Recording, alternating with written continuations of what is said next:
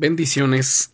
Soy el pastor Teodoro Hernández de la Iglesia Viento de Dios en la ciudad de Toluca. El devocional del día es Las promesas de Dios no caducan.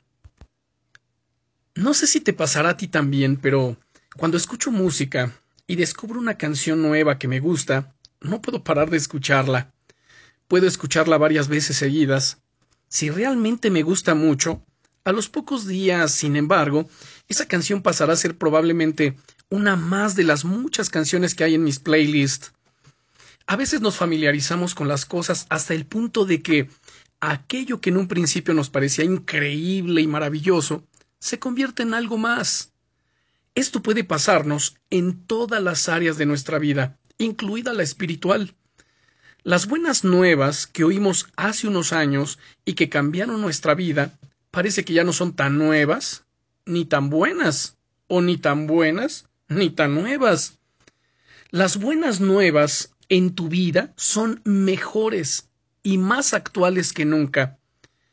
En la Biblia, el Señor Jesucristo nos habla acerca de esas buenas nuevas, esas buenas noticias que Él tiene para cada uno de nosotros.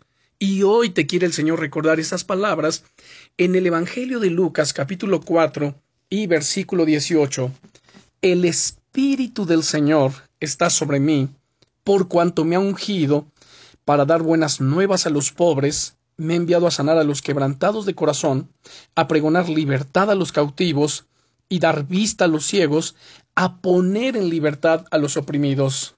Permíteme leértelo de la siguiente manera. Él quiere sanar tu corazón de todas las heridas del pasado, darte libertad de todo aquello que te ata, abrir tus ojos para que veas claramente, liberarte de toda opresión que estés experimentando, darte su favor cada día a lo largo de este año.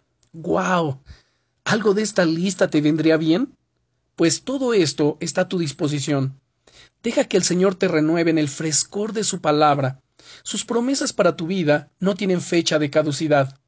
Oremos. Padre, en el nombre del Señor Jesucristo.